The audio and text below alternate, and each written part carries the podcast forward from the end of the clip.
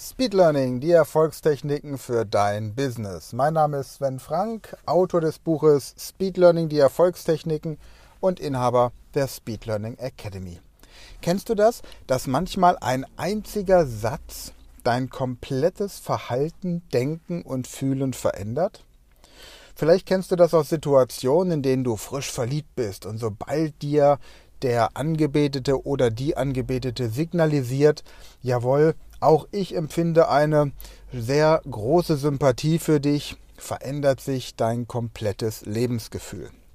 Aber es geht auch in anderen Bereichen und hier denke ich ganz oft zurück an eine Situation, die mir im Alter von etwa neun Jahren passiert ist. Damals gab es auf den Supermarktparkplätzen noch keine Einkaufswagen, die mit einem Chip oder einem Pfand von 50 Cent bis 2 Euro bestückt waren, sondern die Einkaufswagen waren lose und es gab dann meistens irgendeinen Rentner, der die Aufgabe hatte, diese Einkaufswagen auf dem Parkplatz des Supermarktes einzusammeln und in die entsprechenden ähm, Wagenaufbewahrungsreihen zurückzuführen.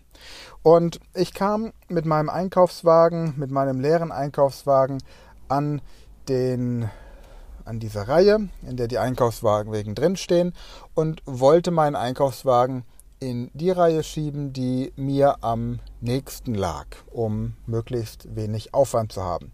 Und dann kam dieser Rentner und meinte zu mir, schau mal, junger Mann, man nimmt einen Einkaufswagen immer aus der längsten Reihe raus und schiebt ihn dann wieder in die kürzeste Reihe zurück damit die Reihen immer ungefähr gleich bestückt sind. Denn ansonsten bildet sich hier eine so lange Schlange, dass sie den Straßenverkehr behindert und das ist einfach nur dämlich. Die meisten Kunden sind leider nicht intelligent genug, um dieses Prinzip zu verstehen, aber du machst einen sehr cleveren Eindruck und deswegen weiß ich, dass du das in Zukunft immer so machen wirst.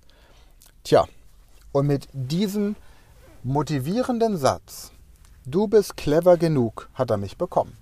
Und bis heute nehme ich aus der längsten Reihe beim Supermarkt den Einkaufswagen raus und schiebe ihn in die kürzeste Reihe rein. Nicht, weil es sinnvoll ist, sondern weil ich mich unglaublich clever fühle, wenn ich das tue. Und ich bringe es auch meinen Kindern bei, das zu tun.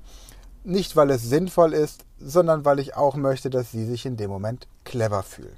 Das heißt, wir tun Dinge nicht deswegen, weil sie sinnvoll sind, sondern weil wir uns clever fühlen.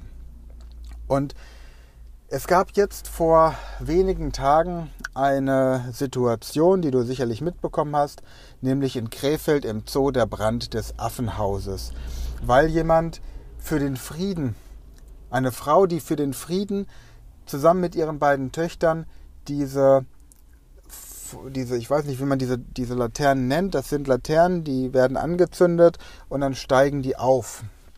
Und äh, irgendwann sollen die theoretisch irgendwo in der Atmosphäre dann verglühen. Diese Lampen sind in Deutschland legal, wenn man sie kauft. Der Besitz ist nicht strafbar, aber die Benutzung ist strafbar, was per se natürlich schon paradox ist, denn warum sollte man sie denn kaufen, wenn man sie nicht benutzen möchte?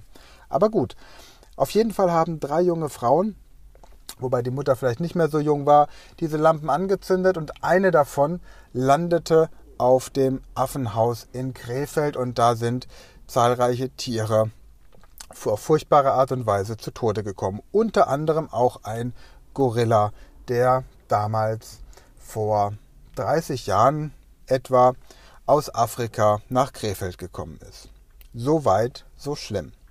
Was das Ganze jetzt aber noch schlimmer macht, ist, dass ich parallel zu diesem Ereignis das Buch Gorillas in the Mist, Gorillas im Nebel gelesen habe. Und dieses Buch, ich rede von dem Buch, nicht von dem Film, dieses Buch beschreibt auf einigermaßen perverse Art und Weise, wie zu der damaligen Zeit der Kölner Zoo ein Gorilla-Junges bestellt hat und insgesamt 16 Gorillas getötet werden mussten, weil sie dieses Kleine beschützt haben. Insgesamt wurden von zwei Familien acht Gorillas bei dem Versuch, das Kleine zu beschützen, getötet. damit am Ende zwei Gorilla-Junge nach Köln in den Zoo überliefert werden konnten.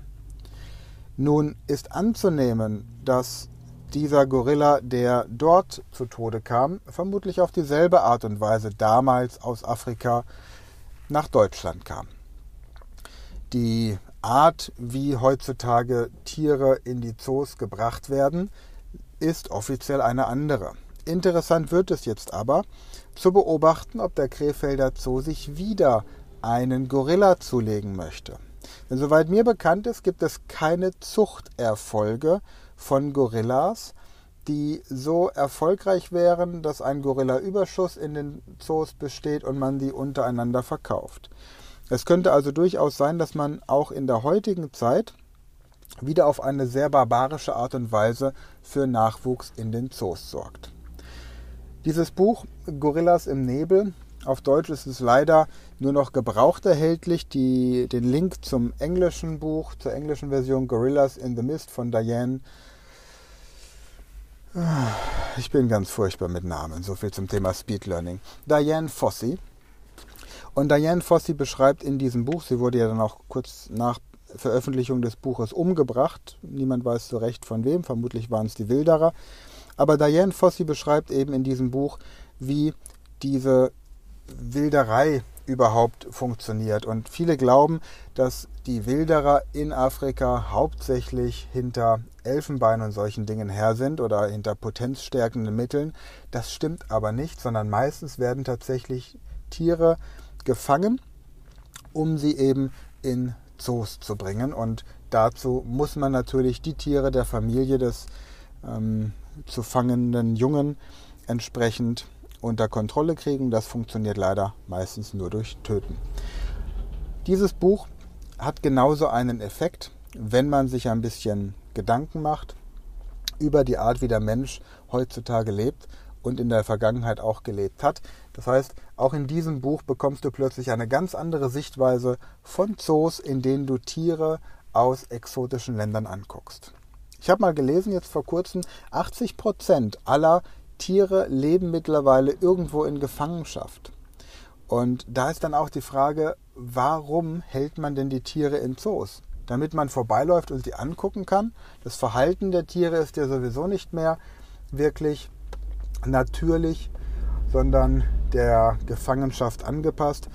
Aber wie dem auch sei, wenn dich das Buch interessiert, brauchst allerdings starke Nerven, vor allem wenn es um den Kölner Zoo geht, dann hast du den Link zu dem Buch in den Show Notes. Gleichfalls beobachte einfach mal, wie sich der Krefelder Zoo jetzt entwickelt und ob dort wieder für Nachschub gesorgt wird. Falls ja, empfehle ich dir, wenn dort ein Gorilla wieder in den Bestand der Tiere aufgenommen wird, empfehle ich dir, diesen Zoo nie wieder zu betreten. Ja, aber wir Menschen sind natürlich auch untereinander nicht besonders freundlich und da komme ich jetzt erstmal zu dem Bogen, was hat das überhaupt mit Speed Learning zu tun? Das ist der Punkt, den ich dir gerade erklären wollte. Mit einem Satz oder mit einer kurzen Information bist du plötzlich emotional so stark getriggert, dass sich dein Denken, Fühlen und Handeln innerhalb von einer Sekunde ändert. Und in der Psychotherapie, im Coaching, in der Beratung, im Counseling, da versucht man natürlich immer diesen magischen Satz oder diesen magischen Moment zu bekommen, was den wenigsten allerdings gelingt. Bei dem Einkaufswagen ist es mir gelungen. Meine Sichtweise zu Zoos ist mir durch diese Verbindung zwischen dem Buch von Diane Fossey, Gorillas im Nebel, und dem Brand im Affenhaus was die meisten wahrscheinlich nur als furchtbar schlimm empfinden, aber der die weiteren Hintergründe gar nicht zu recherchieren, ist einfach die Einstellung da auch eine andere. Und genau das ist das Prinzip von Speed Learning, nämlich bei Lernmaterialien, bei Lernstoff Dinge aufzurufen oder zu, aufzubereiten, dass man sie sich innerhalb von einer Minute im besten Fall mit einem Aha-Effekt merkt. Und da gebe ich dir jetzt in der Rubrik Schlauer in 60 Sekunden das Thema deutsche Geschichte. Denn wie merke ich mir beispielsweise historische Jahreszahlen? Nehmen wir ein Beispiel Wenn du regelmäßiger Hörer dieser Podcast-Reihe bist, dann kennst du die Baumliste und du weißt, dass für, das, für die Zahl 19 der Teller ein Symbol ist und für die Zahl 14 das Herz. Wenn ich mir jetzt also den Teller hernehme für das 19. Jahrhundert, für 1900 irgendwas, stelle ich mir also vor, ich sitze beim Abendessen. Dann das Herz für 1914, ich sitze beim Abendessen mit meiner Frau und habe den Hochzeitstag vergessen. Daraufhin bricht der Erste Weltkrieg aus.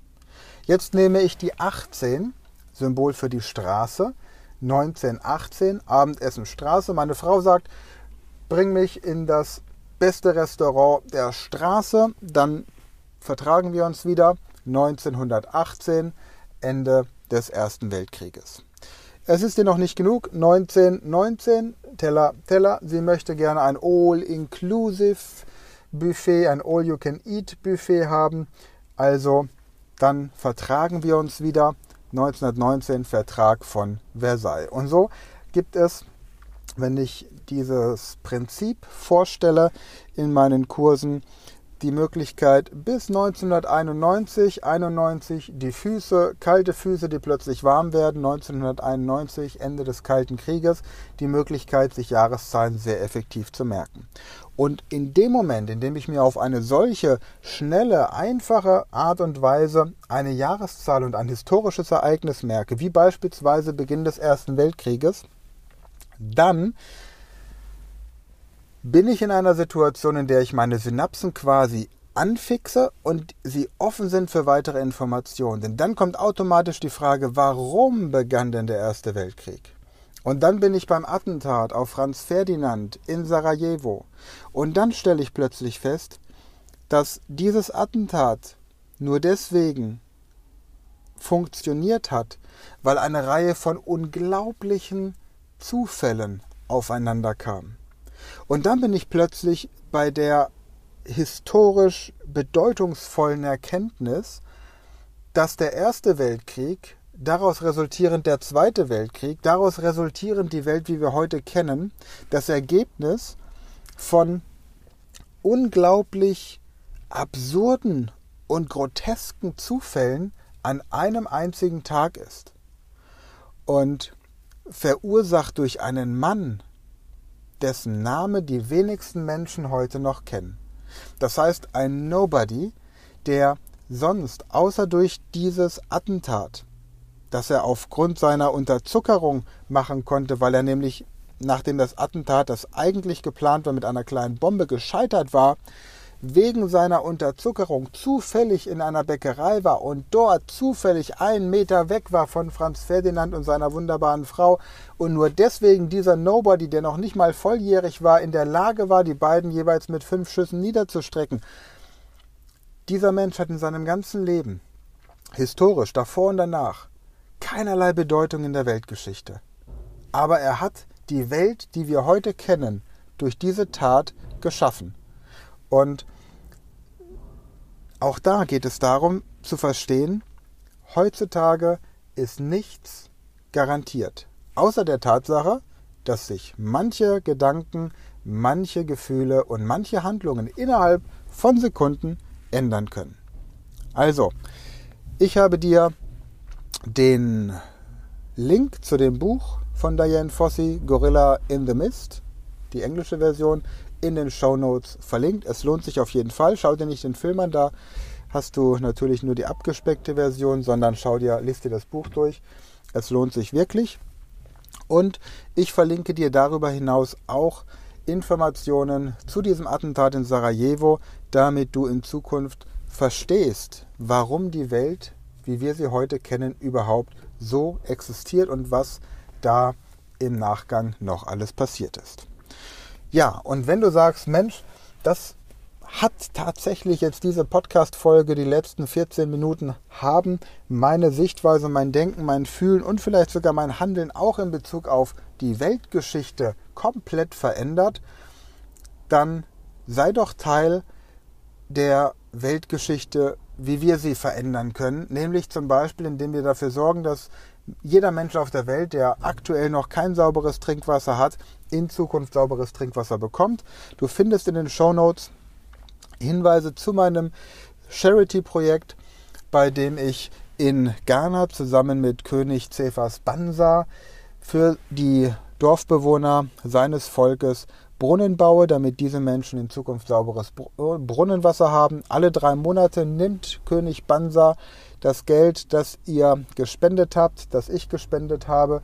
Und mit dem Geld, das über meine Podcast-Hörer und Kursteilnehmer und meine Coaching-Teilnehmer kommt, mit dem Geld geht er in seine Dörfer und baut dort Brunnen. Und mit dem Geld, das er von mir bekommt, weil ich 10% aller Einnahmen eben auch an ihn spende. Davon bauen wir dort unten Schule, bilden die Lehrer aus und sorgen einfach dafür, dass die Menschen, die dort in Afrika leben, die Möglichkeit haben, ein schönes Leben zu haben, sich in ihrem Land wohlzufühlen und dass die Menschen, die wirklich Hilfe brauchen und die es nötig haben, in ihrem Land, in ihrer Heimat leben, dort, wo sie leben möchten, mit menschenwürdigen Umständen und dass einfach diese Grundlebens Situationen wie sauberes Wasser, wie Versorgung mit Elektrizität, wie Zugang zu Bildung und ausreichende Möglichkeit, sich ein eigenes Einkommen zu gestalten, dass das einfach gewährleistet ist.